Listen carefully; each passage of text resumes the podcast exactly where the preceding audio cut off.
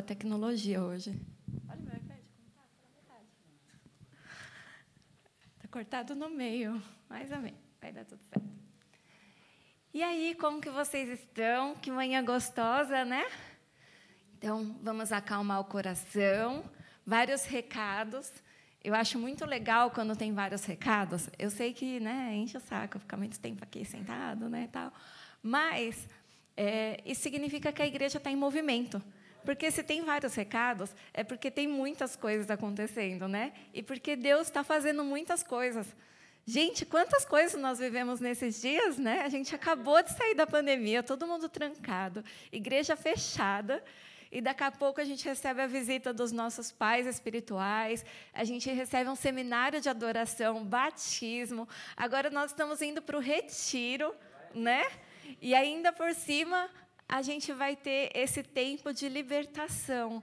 Que privilégio, né? Sair de uma pandemia, sair da caverna para já enfrentar o um mundão aí, né, com a faca e o queijo na mão. Não é verdade? Então, glória a Deus. Vamos acalmar os nossos corações, respirar e falar com o Senhor nessa hora, tá bom? Então, Paizinho, eu quero te agradecer por essa manhã eu quero te agradecer pela oportunidade de servir. Como é maravilhoso poder ver a tua casa linda, ver a tua casa arrumada, Senhor.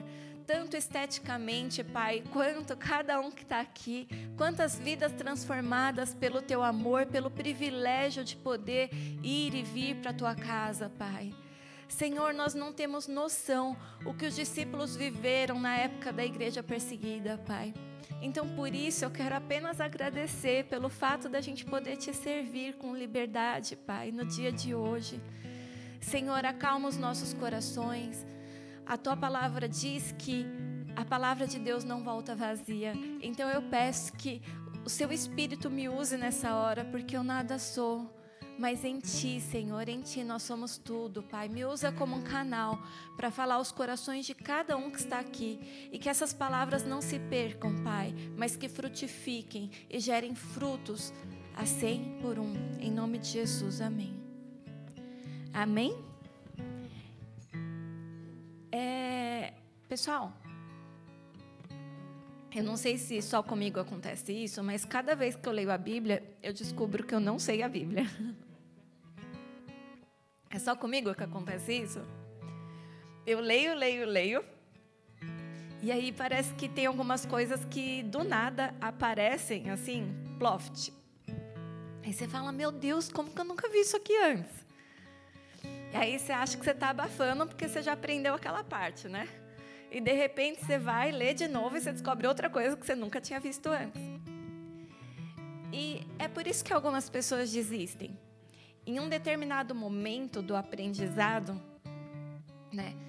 Eu não sei aqui quem tem dificuldade de aprender ou passou por um tempo difícil na escola, difícil até no aprendizado do inglês. Mas quando nós temos alguma dificuldade, a nossa tendência é desistir ou arrumar desculpas. Não é verdade? Mas a gente lá na frente paga o preço por isso, não é verdade? Eu lembro quando eu vim para cá, eu estava passando por um tempo de rebeldia. eu não queria ficar aqui. Então eu não queria gostar da Irlanda, entende? E às vezes a Irlanda ajuda não gostar dela. Não sei se vocês me entendem. Mas, né? Às vezes a gente vê aquelas gangues de teenagers e aí aquilo facilita um pouco você não gostar. Às vezes você sai de casa, homens, vocês não sabem o que é isso, mas eu sei que muitos morrem de inveja. Queria ter cabelo não tem mais. Às vezes a gente sai de casa, faz aquela chapinha, arruma o cabelo, sai abafando, né? E de repente o tempo muda, aí tipo chove, aí faz sol, neva, aí você chega todo desmantelado, parecendo um, leão da tribo de Judá. E aí você fala: Meu Deus, que raiva! a saudade da nossa família, da nossa comida. Ai, gente, convenhamos, comida brasileira é boa demais, né? Meu Deus do céu. Toda vez que alguém pergunta para mim, ah, e o que, que tem de bom para comer na Irlanda? Eu falo assim, você conhece algum restaurante japonês? Pessoa, sim. Mexicano? Uhum, conheço. Irlandês? Ah, eu conheço pub. Eu falei, tá, pub é bebida e batata frita. Eu estou falando restaurante, restaurante irlandês. Quando você viaja pelo mundo, você vê restaurante mexicano, você vê restaurante chinês, japonês, italiano, mas irlandês? É, não vejo. Então é porque a comida não é boa, porque se fosse, ia ter no mundo inteiro. Sorry, James. Mas ele é apaixonado pela nossa comida, não é? Mas é muito difícil quando você não quer gostar de alguém, você acaba gostando. Já aconteceu isso com vocês? Quem aqui já fez um feio feliz? Levanta a mão. E quem é o feio e foi feliz? Levanta a mão. Quem nunca fez um feio feliz? Quando você fala assim, eu nunca, de repente você está lá, em love. Aí você vive aquele momento, né, do, de amar a pantufa. Porque você ama a pessoa, mas tem vergonha de sair na rua, né, e falar que é teu. Tipo pantufa, né, bonito dentro de casa, né, fora. Quem nunca tem um histórico desse na vida? Não é verdade? Quantas coisas a gente acaba vivendo ou deixando de viver por alguns bloqueios. Ah, é porque a mulher é mais alta que eu, eu sou baixinho. Gente, qual é o problema? Não é? Ah, é, a mulher é mais velha, o homem tem que ser mais velho. Quem disse? Ou, ah, é porque ela é gordinha. Que bom, muita carne para você. Ah, ele é magrinho, tudo bem. É um cara que é disposto, vai correr bastante. Ele é gordinho, meu, um cara que não vai reparar na sua celulite. Tudo tem um lado bom, não é verdade? Mas a gente sempre foca no ruim quando a gente não quer sair da nossa zona de conforto. Aí você foca que esse lugar é frio, que não faz sol. Uma vez eu estava reclamando para uma irlandesa, eu falei, ai não, gente, a cada seis meses eu tenho crise de identidade. Quando entra outubro, eu começo, o que, que eu estou fazendo aqui, Deus? Por quê? Por que Irlanda? Para quê? Nossa, não tinha outro lugar? Nova Zelândia, Austrália? Não, Irlanda. Aí quando chega essa época que tá sol, chega a primavera, você fala: "Gente, vocês têm que morar na Irlanda, é o melhor lugar do mundo para viver". Nossa, como que o povo ainda não descobriu a Irlanda? Não existe país melhor para viver do que aqui. Não é assim? Mas por que que a gente acaba vivendo isso? Porque a gente não tem noção de quem nós somos em Deus e do que nós fomos chamados. Quando eu estava empenhada em odiar a Irlanda, eu lembro que o pastor começou a trabalhar de Quentin Porter. Quem aqui já foi kipi? Levanta a mão. É fácil, meninos? Não, não, não é fácil. Eu lembro que ele chegava em casa, tadinho, só o farelo. E era um restaurante bem busy. E aí ele chegava em casa e falava assim: Eu falava, amor, e aí, como foi seu dia? Ele falava: É um dia para ser esquecido. Eu falei, entendi. Aí ele olhava para mim assim, ele falou: Amor, se eu puder te dar um conselho, sabe qual que é? Eu falei, qual? Estuda. Estuda. Mas como eu não gostava daqui, eu não queria ficar aqui, não fiz esforço nenhum para estudar o inglês. Porque a gente sempre coloca barreiras. Entende? Eu não queria ficar aqui. Mas quando que essa chave virou? Quando Deus humilha a gente. Deus humilha a gente porque quer? Não, é porque a gente ama ser humilhado por Ele. Eu lembro que a gente estava voltando para o Brasil para ir num aniversário de uma menininha de 15 anos. O pai dela que tinha pago a passagem para a gente e tal. E a gente foi e calhou que era a conferência profética. E aí nós ficamos super felizes. Meu, olha a oportunidade, ganhou a passagem de volta para o Brasil numa conferência profética. E eu achando que Deus estava me mimando, né? Só para eu passar férias. Só que não, né? Chega lá na conferência, tá os dois, a gente na nossa cabeça, a gente ia vir para cá, montar a igreja e eles enviariam pastores para ficar aqui e a gente ia voltar para nossa terra, para nossa parentela. Só que não. Lá na conferência, escutei meu nome, Priscila e Marcelo Grija. Era no estádio de futebol. Aí nós subimos. E o mais legal é que o nosso líder e o nosso pastor, eles conhecem tanto a gente que ninguém falou nada. E aí a gente foi, estava numa fila com umas 300 pessoas, e de repente o apóstolo vem, derrama o óleo na nossa cabeça, e vocês são ungidos missionários para a Irlanda. Eu comecei a chorar.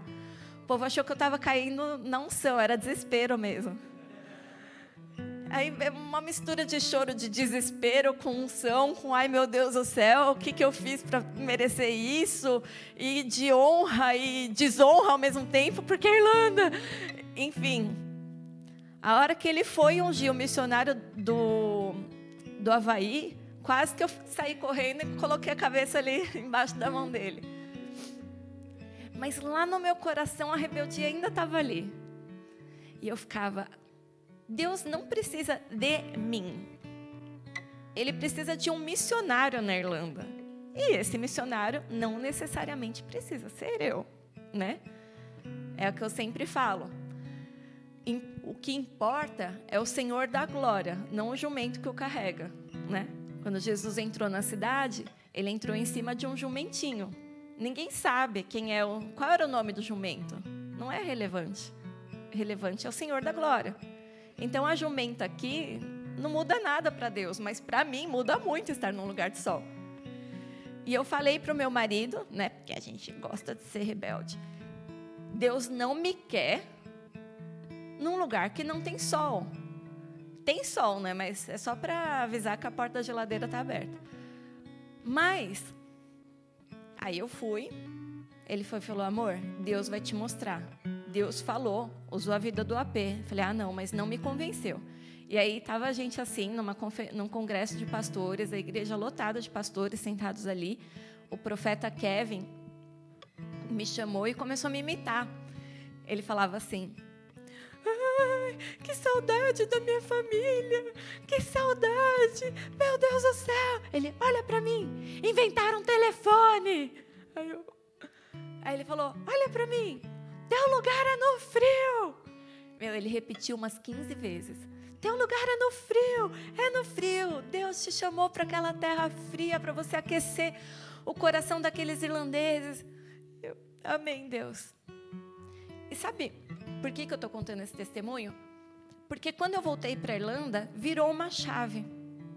Entender que o lugar que Deus me quer é aqui e é no frio, me fez aceitar o frio. É engraçado que hoje eu não sinto mais tanto frio. Mas ainda não vivi esse milagre, né? Mas você veja mais, eu toda encapuzada, assim, com 15 mil roupas. Teve um encontro de mulheres, cara, ela tava com tanta roupa, tanta roupa, e com uma toquinha, com uma jaqueta em cima de outra jaqueta, que eu falei, meu, quem é aquele menino sentado ali no fundo? O Juninho, tô brincando. Quem é o menino? Juninho Play, lembra? Quem é aquele menino sentado ali no fundo? Era a Maísa, toda encapuzada. Eu falei, você vai comprar outra touca. Não foi? Ela comprou, gente, obediente.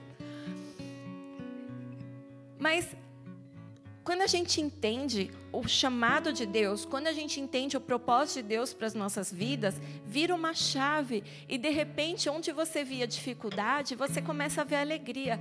Gente, cada vez que eu viajo e aí eu volto e passo pela Ocônio, e aí sabe a, a ponte que tipo você vai para da parte norte para parte sul, que você passa nessas pontezinhas aqui no Liffey? Toda vez eu falo isso para o meu marido. Eu lembro quando eu cheguei aqui e eu olhei aqui nessa ponte da Cape, eu olhei para lá e eu falei: que vista linda. E todas as vezes que a gente passa ali, eu não me canso de admirar a beleza dessa terra. Toda vez que eu olho ali, eu falo: meu, que vista linda. Eu gosto do cheiro daqui, eu não sei explicar, mas esse cheirinho de chuva, o cheiro dessa terra. Eu amo batata. Minha comida predileta é batata. E eu estou na terra da batata. Eu amo os irlandeses. Eu não sei explicar, eu acho que aqui é um cantinho no Brasil, na Europa. Os irlandeses são muito parecidos com a gente. Eles são alegres, eles são família, sabe? Eles não estão nem aí se você é rico ou pobre, importa é o que você é, não o que você tem, sabe? Isso é maravilhoso. Você vai para a Suíça, meu, você só vê carrão na rua, você vê o povo tipo usando umas marcas Dior, Chanel, Giorgio Armani, parece que cada pessoa ali é financiado por uma marca. Você chega aqui, meu, você vê os irlandeses tudo andando com carro velho, andando de bike. Tipo, meu, não importa se você tem uma Ferrari, ou se você tem dinheiro para comprar roupa na Primark, ou na Brau Thomas. Enfim, importa quem você é. E isso é maravilhoso. Eu sempre falo que todo brasileiro tinha, sim, que conviver com o irlandês um pouco, para a gente aprender esse jeito simples que eles têm. Eu aprendo muito com eles. Só que isso não é algo que Deus separou para a Priscila, para o Marcelo. Isso é algo que Deus separou para cada um de vocês aqui. Cada um de vocês tem um propósito. Cada um de vocês foi separado e escolhido não ao acaso. Eu achei que eu vim para cá ao acaso. Eu achei que a decisão era minha, quando na verdade eu estava no meio da rota do GPS de Deus e nem sabia. E nem sabia. Quando Pedro Álvares Cabral foi para as Américas, se a Bíblia diz que não cai um fio de cabelo sem que o Senhor o saiba, que nada acontece debaixo dos céus ou da terra sem que Deus. A Bíblia diz que Deus sabe todos os fios de cabelo que tem na nossa cabeça e que nada acontece debaixo dos céus ou da terra que seja novidade para Deus. Ele sabe de todas as coisas. Você acha que o cara foi parar lá porque ele queria ir para a Índia e de repente a correnteza levou ele para lá do nada? Era propósito de Deus que ele chegasse ali. Você acha que você pegou um avião e parou aqui do nada? É propósito de Deus que você esteja aqui. É propósito de Deus que você tenha nascido na tua família. É propósito de Deus que você esteja trabalhando exatamente onde você está. Então, todo lugar que você está, cada escola que você está, frequentou, ou esteve, ou está, cada casa que você morou, qual tem sido o teu trabalho, o teu propósito nesse lugar? O que você tem feito? Eu lembro que quando o apóstolo nos ungiu, ele falou uma coisa que eu nunca vou esquecer a, a pastores. Ele falou: Eu estou reconhecendo um trabalho já executado. Ele não estava nos levantando a ser pastores. Nós já éramos pastores, a gente já cuidava de ovelhas, a gente já tinha igreja e ele só reconheceu o chamado. Tem muitas pessoas que perguntam para mim, pastora, qual é o meu propósito? Qual é o meu chamado? O exerça e você vai saber. Não espere que Deus fale para você, faça isso. Seja servo do Senhor em todas as coisas. Se você é casado, seja o melhor marido. E esse vai ser o teu propósito, ser um marido exemplo. Se você é esposa, seja a melhor esposa.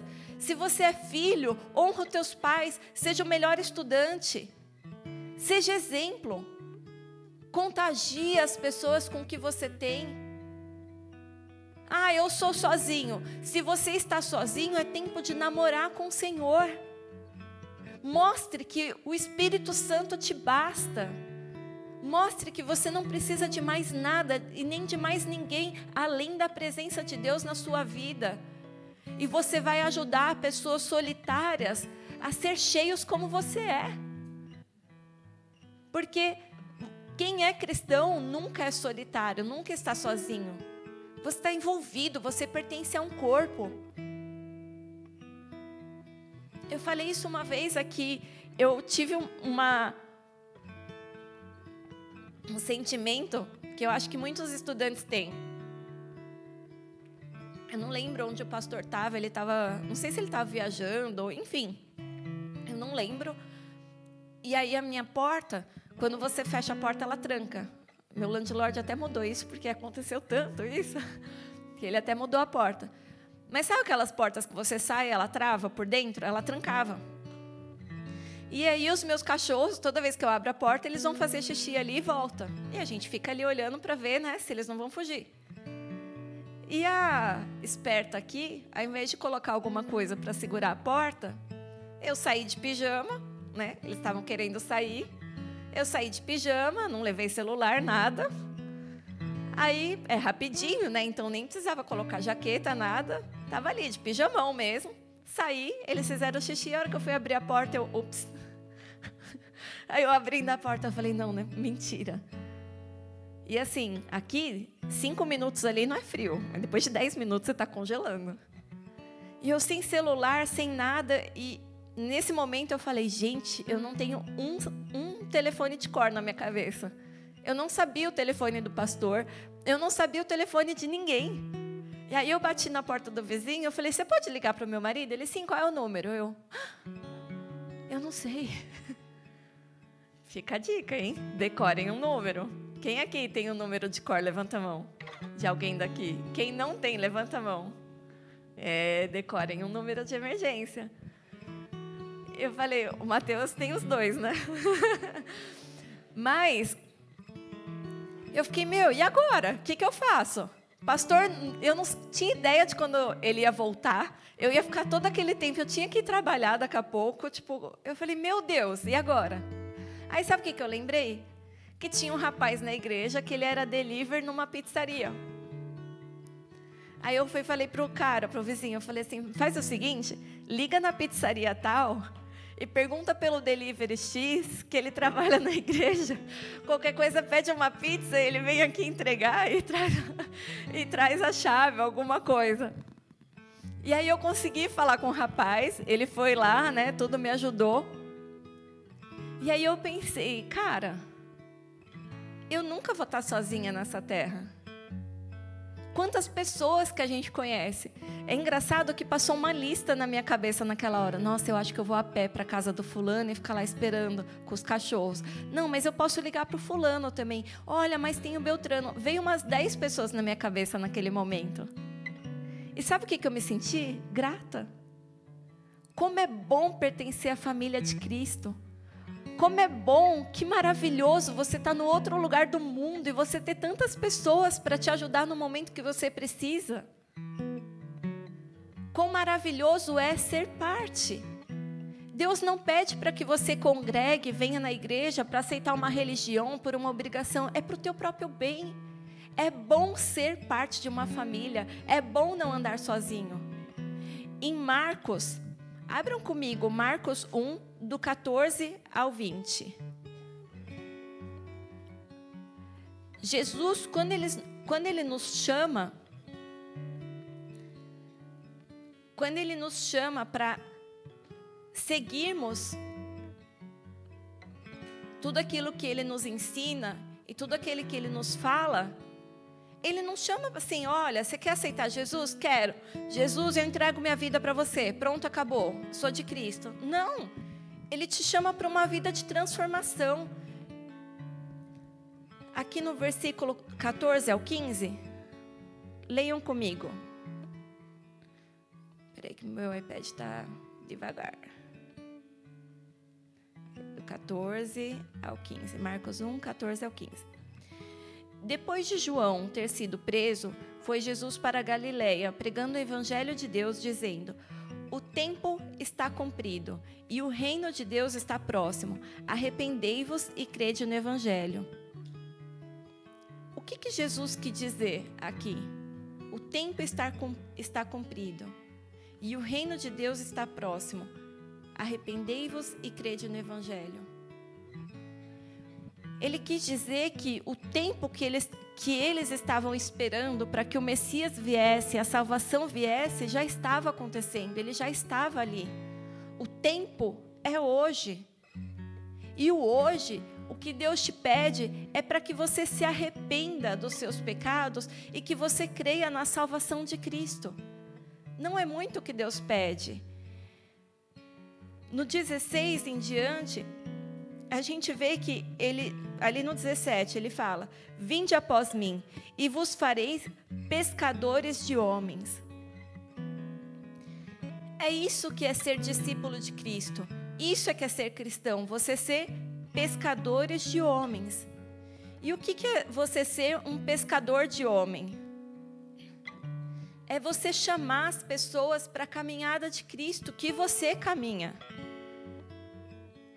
Quando a gente vai para uma trilha, você não vira para a pessoa e fala assim: Olha, eu vou fazer a trilha de Bray para Greystons, ok? Vamos comigo? Só que você vai para Holt e eu vou para Bray. A gente vai fazer uma caminhada juntos. Existe isso? Tem lógica isso? Não. Você chama a pessoa para a mesma caminhada que você vai fazer. Só que quando a gente fala do Evangelho de Cristo, muitas vezes a gente chama a pessoa para uma caminhada ao qual nós não caminhamos. Nós não somos e não nos comportamos como cristãos, mas a gente quer falar para as pessoas o caminho que elas devem andar, sendo que esse caminho muitas vezes não é o nosso. Na maioria das vezes, você não precisa pregar para alguém, você não precisa incomodar alguém. Você chama quem está do lado. Você chama a pessoa que está ali próxima a você para caminhar onde você está indo. Vocês estão comigo?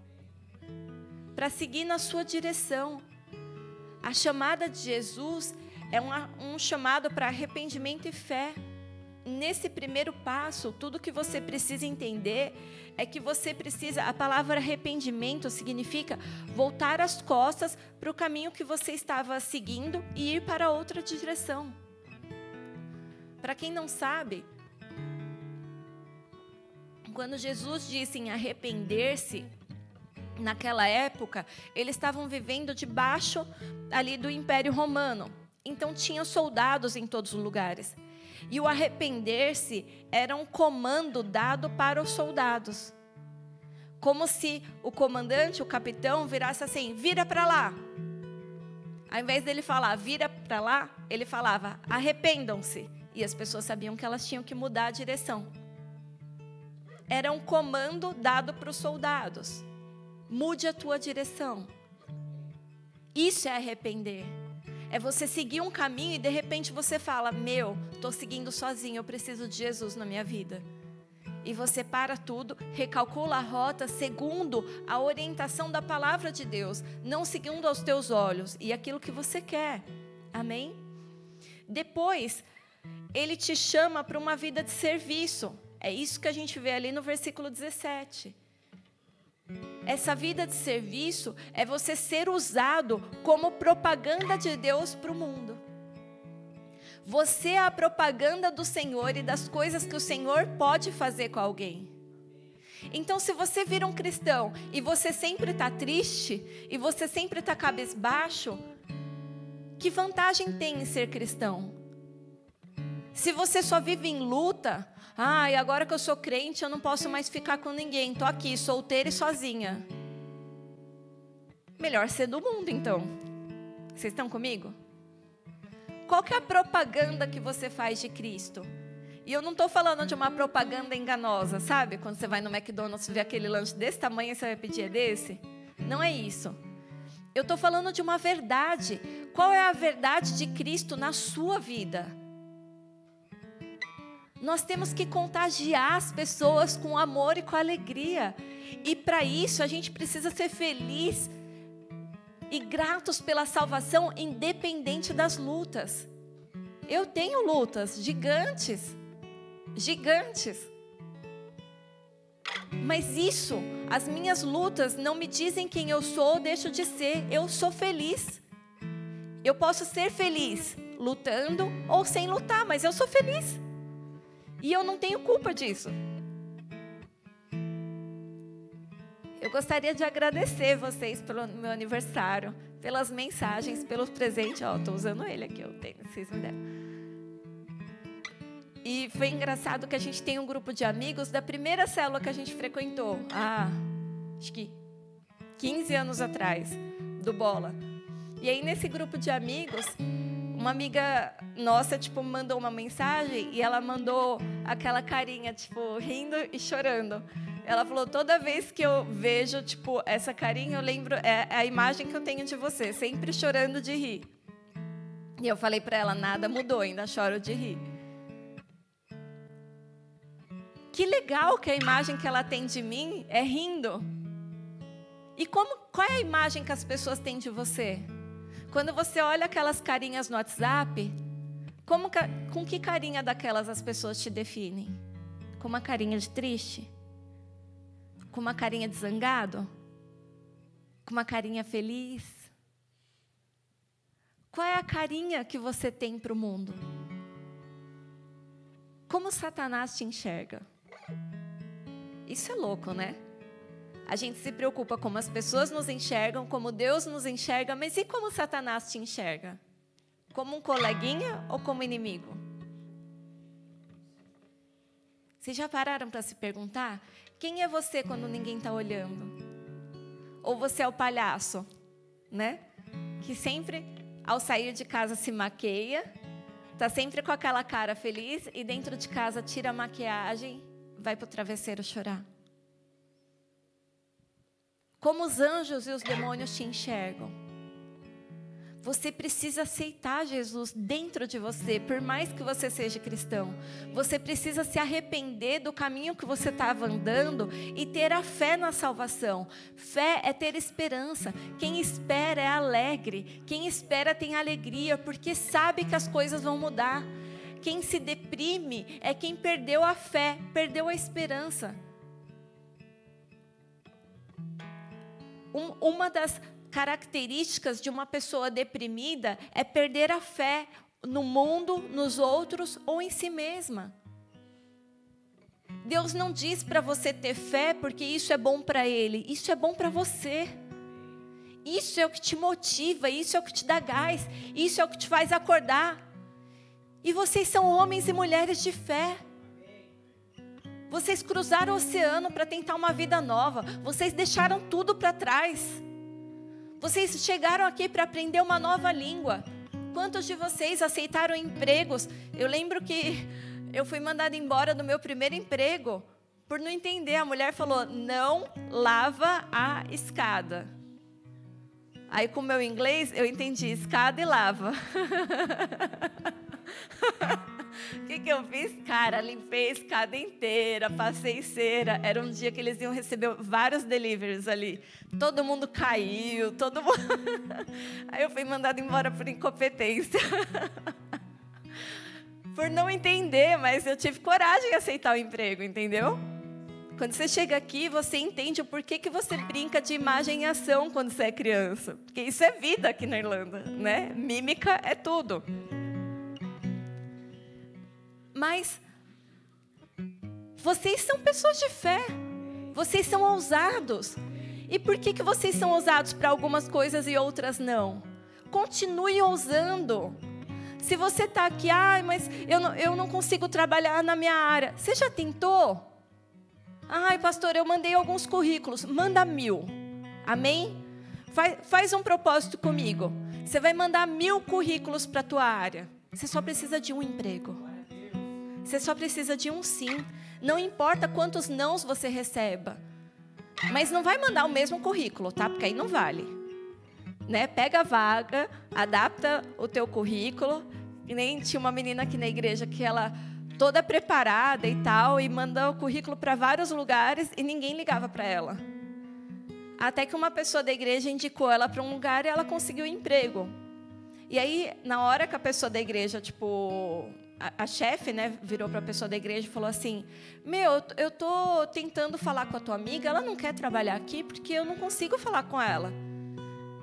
A hora que foi ver, o, o telefone do currículo estava errado. Entendeu? Não é que ela não era apta, não é que ninguém chamava. Ela errou o telefone, ela errou o contato dela no currículo.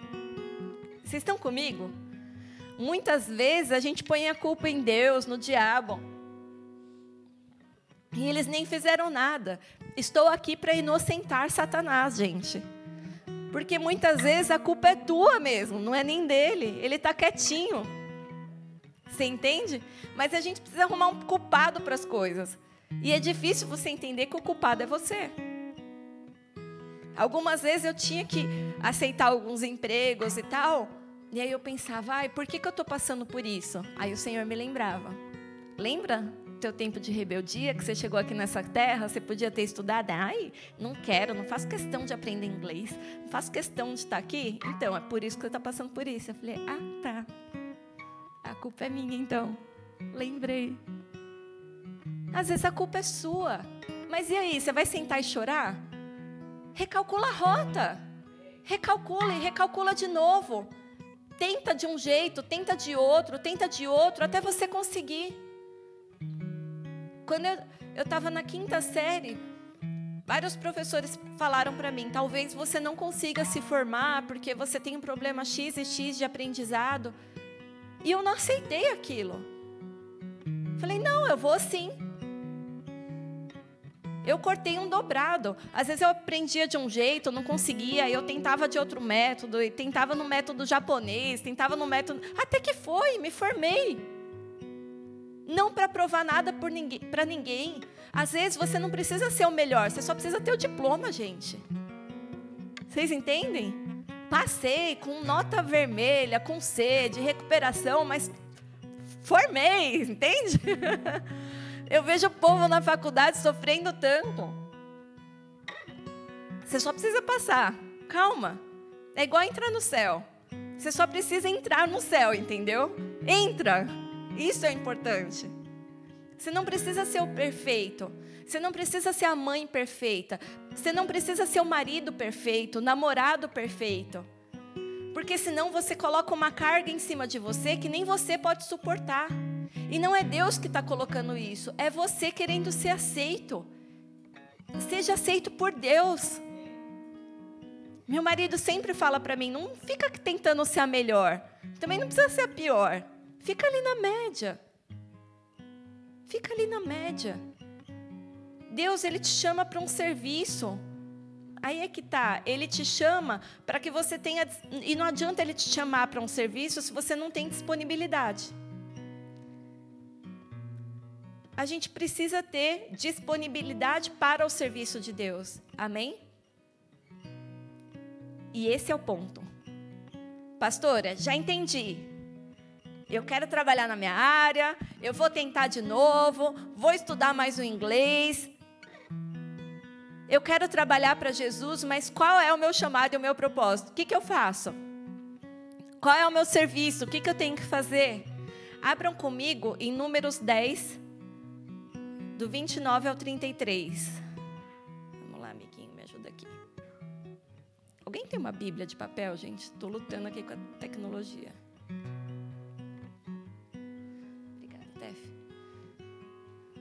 Nossa, a pessoa é assim, né? Já vem, já vem no lugar. Número 10, do 29 ao 33. Moisés disse a Obabe, repitam comigo, Obabe. Quem aqui já ouviu falar nesse nome antes? Levanta a mão. Só Marcelo. Moisés disse a Obabe, filho de Reuel. Quem é Reuel? É o Reuel. Mais conhecido como Jetro. Quem já ouviu falar do Jetro? Ah, o sogro de Moisés. É o mesmo.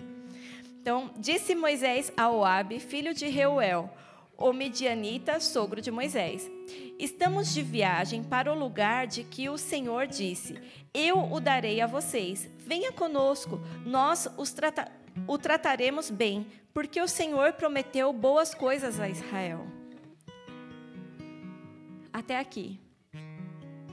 Moisés tinha um sogro.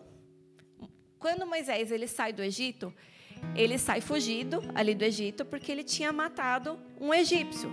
Então, com medo do faraó matar ele, ele vai e foge para o deserto.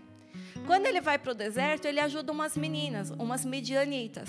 E por causa disso, muitos deduzem que Jetro, o pai dessas meninas, não tinha um filho homem. É um erro, porque ele tinha sim, está aqui na Bíblia. Então, desconstrua isso na tua cabecinha, se é isso que você achava até aqui.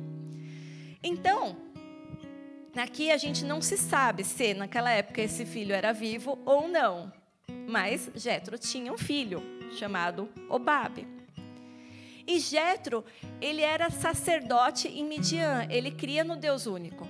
Então Deus vai, chama Moisés, e aí todo mundo conhece essa história. Moisés vai falar, ai, eu não, Deus, chama outro. Deus vai lá, insiste que é ele mesmo, tal. Ele liberta o povo. Aí o povo é retirado do Egito e vai para o deserto. E aí Jetro, o sogro de Moisés, leva a esposa de Moisés, os filhos de Moisés e mais algumas pessoas ali. Só que em determinado caminho, quando os, é, em determinada parte do caminho, quando os israelitas estavam indo rumo à terra prometida, Jetro ele volta para a terra dele. E o que significa Jetro?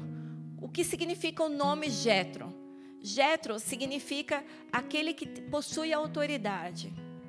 Nós não sabemos se isso realmente, se Jetro realmente era o, o nome dele ou não, ou se Reuel era o nome dele ou não. O que, que significa Reuel? El, toda vez que você vê El na Bíblia, no hebraico, o El significa o El Shaddai, significa Deus. Então, Daniel, toda vez que você tem o El no final, é alguma coisa referente a Deus. Então, Reuel significa amigo de Deus.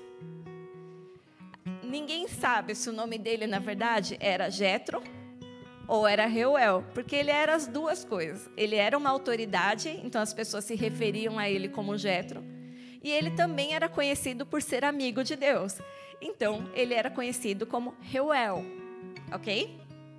Só que Deus, ele chama uma pessoinha lá atrás, e Deus diz que essa pessoinha seria amigo de Deus. Quem é essa pessoinha?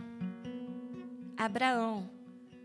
Quando Deus chama Abraão, o que, que Deus fala para Abraão? Sai da sua terra, do meio da tua parentela e vai para a terra que eu te enviarei. Lá na frente, Deus vai, usa Moisés para esse propósito, e aí coloca uma autoridade sobre Moisés. Qual é o nome dessa autoridade? Reuel, amigo de Deus. Deus está fazendo uma referência a Abraão e a promessa que ele fez para Abraão, que está sendo se cumprido ali em Moisés. Amém? Que aquela nação está debaixo da promessa que está sobre Abraão. E todos ali eram filhos de Abraão. Então eles estavam indo em caminho da terra prometida. Até aí a parte de história, língua, ok? Está todo mundo aqui? Amém. Então, nesse momento, quando Moisés estava indo para lá, e ele era midianita. Então, ele se considerava filho de Abraão, mas ele não era hebreu, ele era midianita. E aí, quando eles estavam indo para lá, né, e hoje a, o local preciso de Midian, onde está Midian, alguns arqueólogos dizem que é uma parte tipo no norte de Israel.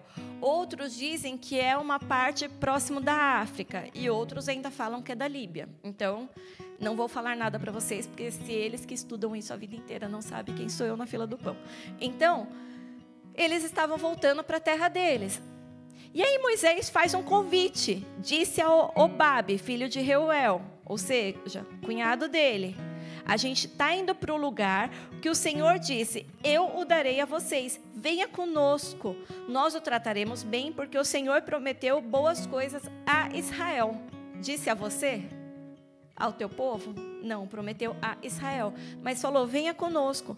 E aí a gente continua ali no 30. Mas Oabe respondeu: Não irei. Prefiro voltar à minha terra e à minha parentela ele fez diferente do que Abraão fez. Quando Deus falou com Abraão, Abraão foi. Só que Robabe, ele não foi, ele disse não. Eu prefiro voltar para a minha zona de conforto. Eu prefiro voltar para o lugar que eu conheço. Eu prefiro voltar a estar debaixo da herança do meu pai. Só que Moisés, quando olhou para ele, não viu um cara covarde. Moisés se viu ali. Porque quando Deus chamou Moisés, ele também, o que, que ele fez? Deu uma covardada. Então Moisés falou assim: Ah, é? Se Deus me trata assim, é assim que eu vou te tratar também. Então Moisés, lá no versículo 31, ele insistiu. Então Moisés insistiu: Por favor, não nos deixe, porque você sabe que devemos acampar no deserto, e você nos servirá de guia. Se vier conosco, faremos a você o mesmo bem que o Senhor Deus fizera a nós. Assim partiram do monte do Senhor e caminharam durante três dias. A arca da aliança do Senhor ia diante deles durante esses três dias, para encontrar um lugar de descanso para eles. A nuvem do Senhor parava sobre eles de dia, quando partiram do arraial. Quando a arca partia, Moisés falava: Levanta-te, Senhor. Sejam espalhados os teus inimigos e fujam diante de ti os que te odeiam. E quando a arca parava, Moisés dizia: Volta ao Senhor para os milhares de milhares de Israel. Até aqui. Não faz sentido nenhum essa, essa parte. Por quê? Se a nuvem do Senhor acompanhava e direcionava o povo de Israel para onde eles tinham que ir, e parava onde eles tinham que parar, por que, que Moisés, antes disso, chegou para o cara, e ele já sabia né, que isso iria acontecer, mas por que, que Moisés fala para Robabe para ficar e para ajudar a guiar o povo, porque ele conhecia o deserto? Vocês entendem que não faz sentido? Ou só para mim não faz sentido? Se Deus vai guiar, para que, que ele precisa de um guia local? Não faz sentido. A Bíblia faz sentido ou não? Faz. A Bíblia sempre se explica. A nuvem do Senhor, ela ia andando, ok? A nuvem, ela ia andando ou voando? Nuvem voa ou anda, gente? Não é difícil essa pergunta. Ela voa, tá? A gente anda, a nuvem voa. Então, a nuvem do Senhor, ela ia voando ali na frente. E eles acompanhavam, como se fosse uma águia voando na frente. Só que eles iam andando ok? Então, o acampamento era gigante, eram várias, eram milhares de pessoas ali. Todo mundo enxergava a nuvem do Senhor onde ela está. É como eu sempre falo na Irlanda. Eu nunca me perco na Irlanda, porque como aqui é plano, dependendo do lugar para onde você vai, você sempre vê aquelas duas chaminés que tem ali nas docas. Vocês já foram tipo para outros lugares que você passa, de repente, não sei quem já foi para as montanhas de Wicklow, de repente você está ali no meio do nada, aí você avista do além as duas chaminés. E por que, que você é obrigado a fazer isso? Porque não sei se melhoraram isso, mas tem lugares ali que às vezes o GPS para. E aí, qual é a tua direção? Bom, se a torre está ali, eu tenho que ir para lá. Aquela era a nuvem do Senhor. Se avistava de longe, mas como que eu faço para chegar até ali? Vocês estão comigo? Então, ele falava: Ó, oh, por aqui tem uma montanha, ó, oh, ali vai ter um rio, é melhor ir por ali. Por isso que era bom ter alguém que conhecia o lugar. E o chamado de Deus para a vida de Moisés era gigante. Porque ele foi chamado para guiar o povo e levar o povo para a terra prometida, para falar para aquele povo as leis do Senhor e para fazer daquele formar uma nação de Deus, porque até então eles eram quase egípcios. As leis morais e regras que eles tinham eram egípcias. Então Moisés formou aquele povo num povo de Deus. Essa era a função de Moisés, era gigante. E Robabe, que nem hebreu era, ele foi inserido por um chamado, por um propósito, por algo que ele tinha vivido de experiência, que não era menor e nem maior. Ele também iria guiar o povo pela terra que ele conhecia. E por que, que eu estou falando isso para vocês? O que, que vocês têm a ver com tudo isso? Porque o Senhor, Ele te chamou exatamente quem você é e com tudo aquilo que você já viveu e o que você tem, porque ele precisa das tuas habilidades, por menores que sejam, para que você seja o guia de outras pessoas nessa terra.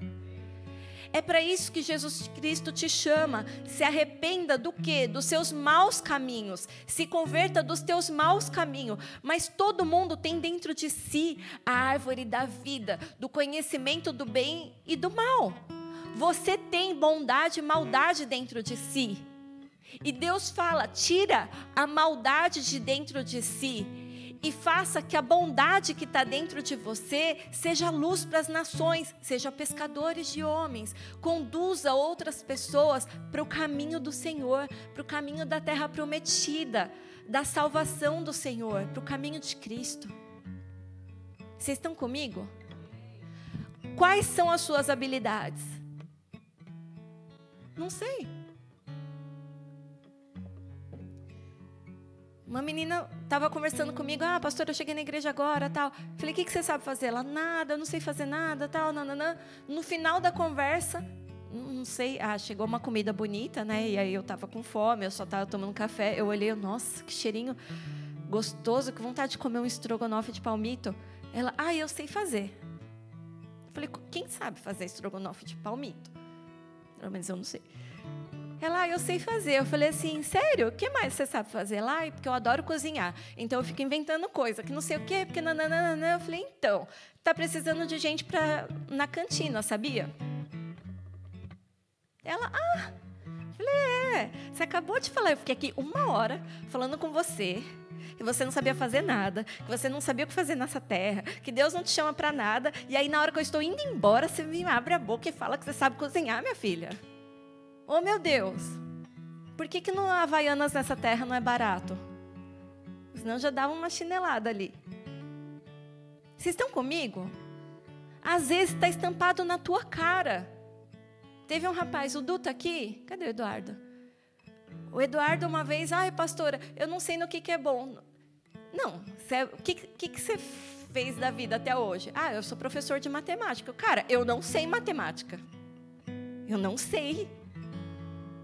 Por que você não faz um curso de matemática e Excel na igreja? Meu, ele fez, todo mundo amou. Um monte de gente que nunca soube matemática aprendeu com ele. No que, que você é bom?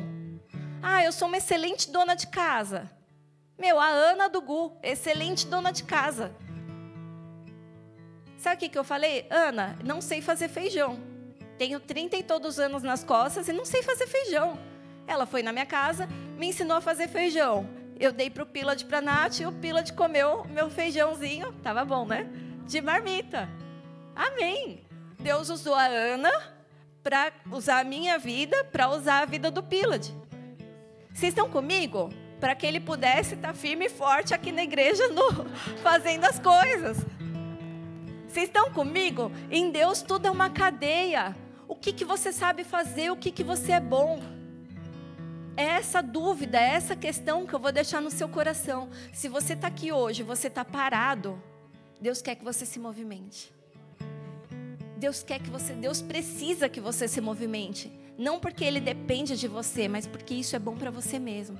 Você precisa se movimentar, você precisa andar, você precisa fazer as pessoas andarem com você, porque a vinda do Senhor está próxima e Jesus está chegando. Amém? Quem escolheu hoje quem escolheu hoje uma vida de arrependimento, quem escolheu hoje morrer para o mundo, morrer para os prazeres desse mundo e viver para Deus, não significa que daqui para frente você não vai pecar.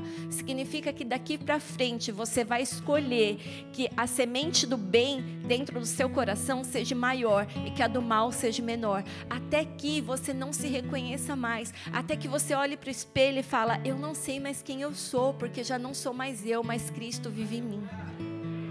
Amém. Fechem os olhos onde vocês estão. Orem comigo. A gente vai fazer uma oração agora de arrependimento e entrega. Amém?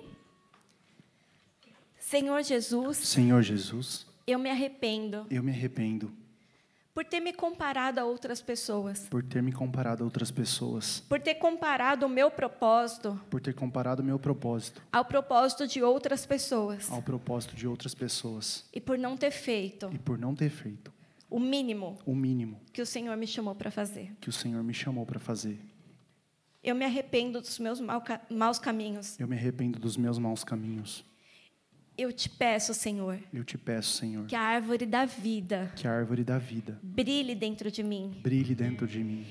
E que a árvore do conhecimento. E que a árvore do conhecimento. Do bem e do mal. Do bem e do mal. Desapareça do meu coração. Desapareça do meu coração.